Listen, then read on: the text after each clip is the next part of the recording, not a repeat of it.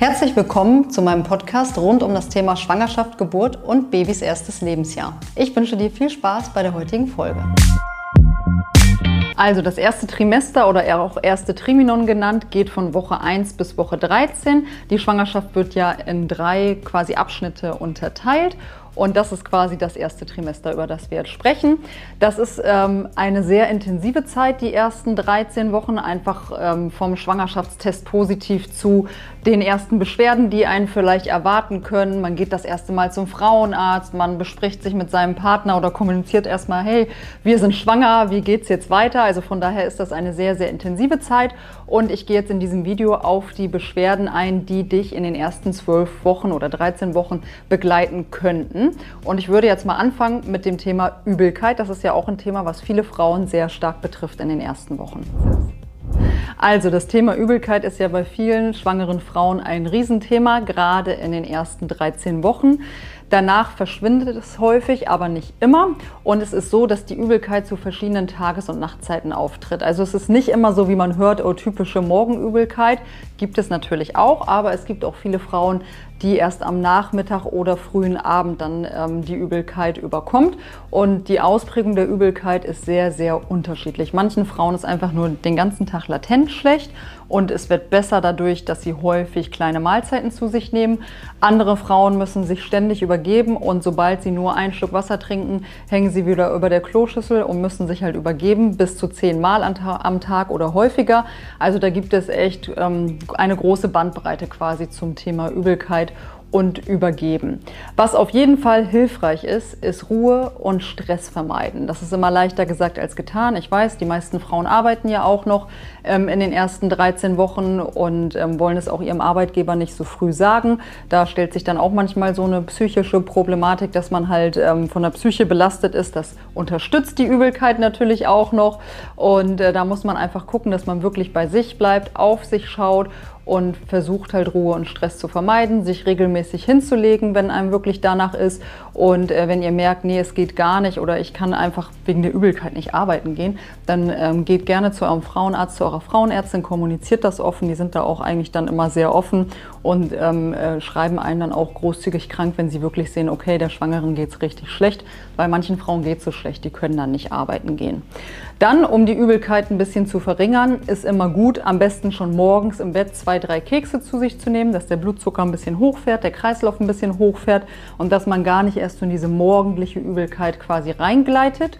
Und dann hilft, was ich gerade schon gesagt habe, über den Tag verteilt immer kleine Mahlzeiten zu sich zu nehmen, um den Blutzucker nach Möglichkeit möglichst konstant zu halten und dass der nicht so runterrauscht und wieder hochrauscht. Deswegen guckt man auch, dass man so ein bisschen Schonkost zu sich nimmt. Also nicht so extrem fettige Speisen, stark gewürzte Speisen, Speisen, die extrem stark riechen.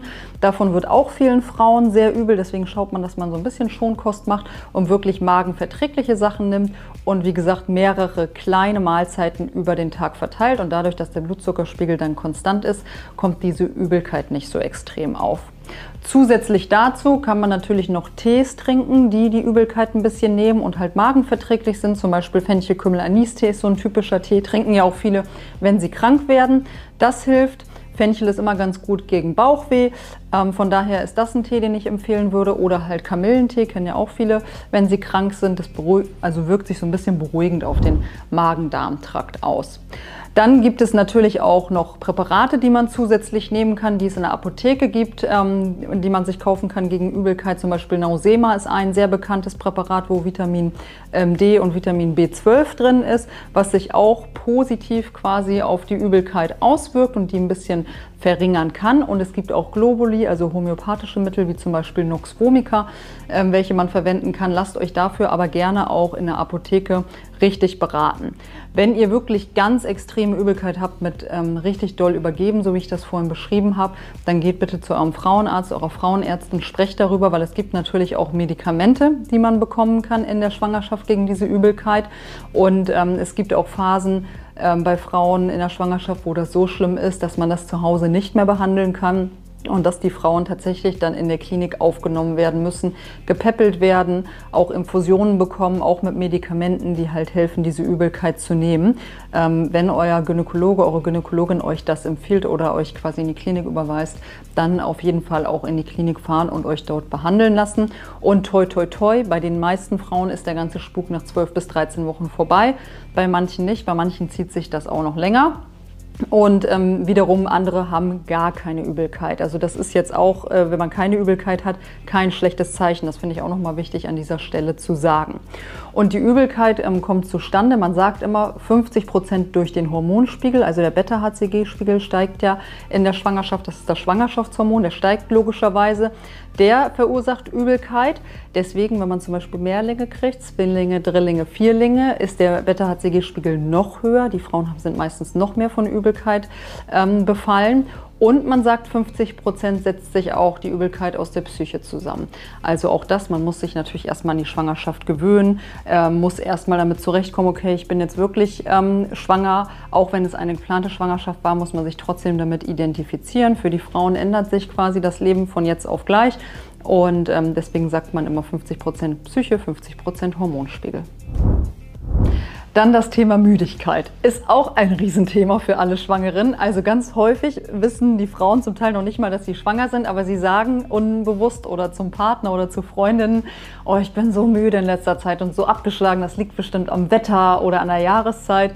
Tatsächlich ist das ja auch ein ganz eindeutiges äh, Schwangerschaftsindiz, äh, Müdigkeit. Also wirklich, man ist schon irgendwie nachmittags um zwei müde, würde sich gerne ins Bett legen. Das liegt einfach daran, dass der Körper den ganzen Tag arbeitet, äh, riesige Prozesse quasi einfach mal nebenbei fertigstellt, ein Embryo produziert, der dann ausreift. Und das ist einfach super zehrend und super anstrengend für einen selber, weil man noch keinen Bauch sieht und so weiter fühlt sich das ja noch nicht so an, als würde der Körper so Großartiges leisten. Aber gerade die ersten 12, 13 Wochen, da entsteht ja super viel an Entwicklung ähm, im Bauch und der Embryo entwickelt sich, wie gesagt, die Organe werden ausgebildet und so weiter. Und das ist einfach für den Körper sehr, sehr anstrengend, sehr, sehr zehrend. Deswegen auch da wirklich wichtig, wenn du müde bist, versuch dir Auszeiten zu schaffen. Ich weiß, es ist leichter gesagt als getan. Wenn ihr noch keine Kinder habt, versucht dich wirklich nach der Arbeit hinzulegen. Oder wie gesagt, wenn es gar nicht geht und du so müde bist, geh mal früher nach Hause, baue ein paar Überstunden ab oder im Zweifel lass dich auch krank schreiben. Wenn man schon Kinder hat, äh, das Problem kenne ich von mir selber auch, ist es schwierig, sich so Auszeiten zu schaffen dann muss man wirklich gucken, dass wenn die in der Kita sind, wenn sie in der Schule sind, dass man dann sich morgens mal hinlegt oder ähm, nachmittags mal die Oma oder der Partner oder eine Freundin die Kinder abholt und dass man dann quasi sich ein bisschen die Auszeit schaffen kann guck, dass du dich regelmäßig entspannst, dich ins Bett legst, vielleicht mal warm duschen gehst, einfach auch so entspannende Sachen, die dir selber gut tun.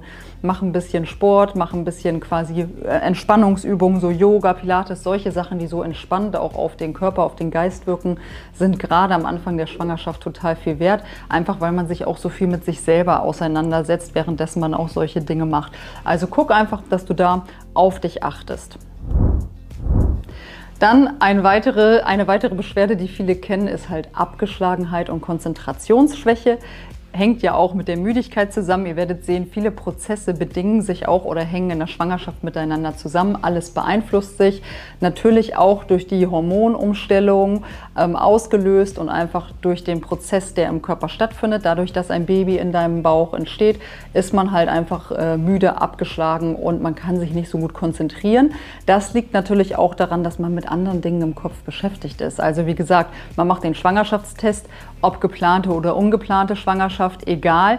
Auch ähm, die Frauen, die eine Schwangerschaft lange planen, wenn man den Schwangerschaftstest hat, ist man erstmal kurz positiv geschockt oder auch negativ geschockt und muss das erstmal verarbeiten. Das muss erstmal ankommen im Kopf. Ähm, jede Frau überlegt sich, wie geht es weiter für mich? Was für Veränderungen finden in meinem Körper statt? Also der ganze Körper wird sich verändern. Der Körper ist ja nie wieder so, wie er mal vor der ersten Schwangerschaft war. Daran muss man sich einfach gewöhnen und damit auseinandersetzen, auch wenn diese Schwangerschaft geplant war. Ähm, darüber sind manchmal die Partner etwas irritiert und sagen dann, ja, aber Schatz, wir haben das doch geplant. Ja, klar, aber trotzdem, jetzt ist es so und jetzt ändert sich alles. Und dann muss man sich in dem Moment damit auseinandersetzen um, und sich damit quasi auch identifizieren. Und das ist einfach ein Prozess. Auch beruflich ändert sich bei vielen Frauen dann ganz, ganz viel. Man überlegt sich, wie, wie läuft das weiter? Kann ich bis zum Ende arbeiten? Wie sage ich es meinem Chef, meiner Chefin? Äh, wie arbeite ich danach? Also wir Frauen spinnen ja auch immer sehr weit. Das ist auch ganz normal. Man denkt dann quasi schon ein, zwei Jahre weiter. Aber ich denke, das ist auch ein ganz normaler Prozess, hatte ich auch. Vielleicht hat man auch Existenzängste. Auch solche Dinge kommen natürlich dazu. Und ähm, jede Frau reagiert halt auch anders. Und am Ende ist es so, dass sich die meisten dann wirklich auch nach einer Weile, wenn sie sich daran gewöhnt haben, dass sie jetzt schwanger sind, auch freuen. Aber wenn ähm, die erste Reaktion erstmal keine Freude ist oder Verzweiflung oder auch Tränen, ist das auch völlig in Ordnung und eine ganz normale Reaktion. Hatte ich auch ähm, mal bei einer ersten Schwangerschaft zum Beispiel, obwohl mir ganz klar war, wir verhüten nicht okay und es kann auf jeden Fall passieren. Und trotzdem ähm, war ich erstmal schockiert, und mein Mann war etwas erstaunt, so okay, aber du wusstest doch, was auf dich zukommt. Genau, aber das ist wie gesagt ein ganz normaler Prozess. Dann ist es so, dass auch ähm, der Eisenwert eine Rolle spielt in der Schwangerschaft, die ganze Schwangerschaft. Und Frauen haben meistens nicht so einen hohen Eisenwert, das ist nicht ungewöhnlich. Hm, liegt auch daran, dass wir uns vielleicht nicht so eisenreich ernähren und vielleicht nicht so viel Fleisch essen wie Männer und natürlich regelmäßig unsere Periode haben, bluten etc. Und äh, bei der ersten Vorsorge beim Gynäkologen, bei der Gynäkologin wird der Eisenwert, also der HB-Wert, gecheckt und dann wird geguckt, wie hoch oder wie niedrig der ist und ob man eventuell Eisen ähm, dazu supplementieren muss. Aber ein niedriger Eisenwert führt auch zu Konzentrationsschwäche, auch zu Müdigkeit und zu Abgeschlagenheit. Also dahingehend könnte man dann auch etwas unterstützen, wenn man sieht, hm, ich bin sehr müde, kann man ähm, das äh, beim Frauenarzt auch nochmal extra kontrollieren lassen und dann vielleicht sich ein Präparat besorgen, was den Eisenwert Eisenwert wieder ein bisschen pusht und einfach schauen, dass wenn man einigermaßen gut essen kann und einem nicht zu übel ist, dass man sich auch ein bisschen eisenreich ernährt. Dann eine weitere Beschwerde, die viele Frauen kennen, ist das Thema Kopfschmerzen. Also Kopfschmerzen treten auch in den ersten 12, 13 Wochen auf, natürlich auch manchmal darüber hinaus. Ist auch ähm, der Hormonumstellung ähm, quasi geschuldet. Und was immer hilft, ist wirklich ausreichend und viel trinken. Schaut mal, dass ihr eure Trinkmenge etwas erhöht, vielleicht auf zwei bis drei Liter. Gerne auch mal einen Spritzer Zitrone mit ins Wasser machen. Und was auch positiv sich ähm, quasi auf den Kopfschmerz auswirkt, ist Magnesium. Also wenn ihr wirklich doll mit Kopfschmerzen belastet seid, so dass ihr denkt morgens, ich kann nicht zur Arbeit gehen, mein Kopf brummt so richtig doll, dann ähm, holt euch Magnesiumcitrat in der Apotheke, lasst euch dort beraten, fragt auch gerne euren Frauenarzt, vielleicht schreibt er euch auch ein Präparat auf und nehmt dann Magnesium hochdosiert. Ähm, da muss man ein bisschen schauen. Ich würde immer empfehlen, Kapseln äh, zu nehmen, einfach weil das Pulver sehr säurehaltig ist. Es ist ja meistens mit Zitrusgeschmack oder Orangengeschmack etc. Und das schlägt ziemlich auf den Magen. Und wenn einem eh schon übel ist und man dann immer noch diese Päckchen oder dieses Auflösepulver trinkt, wird manchen noch schlechter oder sie müssen sich übergeben. Das ist natürlich dann eher entgegenwirkend und kontraindiziert. Also von daher Schaut mal nach hochdosierten Magnesiumcitratkapseln und lasst euch dazu beraten. Es kann auf jeden Fall helfen, den Kopfschmerz etwas zu lindern. Und dann ein weiteres Anzeichen in der Schwangerschaft oder Beschwerde ist das Ziehen im Unterleib. Das haben viele Frauen schon wirklich in den ganz frühen Schwangerschaftswochen, dritte, vierte Woche, sind sie gerade ganz frisch schwanger, wissen es zum Teil noch nicht mal, denken, oh, ich habe so ein Ziehen im Unterleib, jeden Tag könnte meine Periode kommen, so fühlt sich das nämlich genau an, aber sie kommt nicht. Und irgendwann denkt man dann, wenn man überfällig ist, hm, ist ja seltsam, ich mache mal einen Test und dann ist der positiv. Und man ist sichtlich irritiert, obwohl man ja dieses Leistenziehen hatte und eher ausgeprägter als normalerweise normalerweise, wenn man seine Periode bekommt. Das ist ganz typisch, gerade bei den Erstgebärenden. Die Gebärmutter äh, hat noch nie eine Schwangerschaft quasi in sich getragen. Die Bänder sind extrem straff. Gerade bei der ersten Schwangerschaft ist alles noch extrem straff. Und dadurch, dass die Gebärmutter sich aufrichtet und wächst und sich auflockert, die Bänder gedehnt werden, die ganze Muskulatur beansprucht wird, ist es so, dass man dieses Unterleibsziehen hat. Auch sehr ausgeprägt. Manche Frauen sagen auch, nee, das ist so doll, ich kann gar nicht zur Arbeit gehen, ich kann nicht normal spazieren gehen, ich kann nicht weiter zum Sport gehen, so wie vorher Das ist ganz typisch. Auch dort hilft Magnesium, weil es einfach die Muskulatur entspannt und ähm, generell die Gebärmutter ein bisschen ruhig hält. Auch so, dass man nicht Kontrakt Kontraktionen hat, die man noch nicht als solche wahrnimmt, aber die es halt sind. Und ähm, auch dort ist, dort ist Magnesiumcitrat empfohlen. Fragt auch da gerne euren Frauenarzt nach einer Empfehlung und ähm, ansonsten lasst euch in der Apotheke wie gehabt beraten. Auch da würde ich lieber auf Kapseln ähm, umsteigen anstatt auf Pulver. Wieder aufgrund dessen, damit euer Magen nicht so beeinträchtigt wird und ihr nicht irgendwie euch übergeben müsst oder dolle Übelkeit bekommt. Dann noch ein Thema, äh, was ich auch ansprechen wollte, ist äh, so Sinneswahrnehmung. Also häufig ist es so, dass man in den ersten äh, Schwangerschaftswochen sehr empfindlich ist durch die Hormonumstellung. Entweder extrem nah am Wasser gebaut oder extrem schnell reizbar. Also auch da, liebe Partner, nehmt es euch nicht so sehr zu Herzen. Das ist ganz normal. Das kommt durch die Hormonumstellung und wie gesagt daran, dass man sich erstmal an diese Schwangerschaft gewöhnen muss und dass sich alles im Körper umstellt. Und viele Frauen sind auch geruchsempfindlich und können es nicht mehr riechen, wenn irgendwie was, was ihr sonst immer gekocht habt, gekocht wird. Zum Beispiel bei mir waren es Eierspeisen. Ich hätte mich im Flur übergeben können, wenn ich nur gerochen habe, es gibt Omelette. Und war auch äh, tierisch sauer, wenn mein Mann dann irgendwie sowas gekocht hat. Also das ist ganz normal, diese Überempfindlichkeit gegenüber Gerüchen. Auch zum Beispiel vom Parfüm und Deo. Das ist auch manchmal so, dass die Frauen dann sagen, Schatz, kannst du bitte ein anderes Parfüm nehmen? Ich kann es nicht mehr riechen.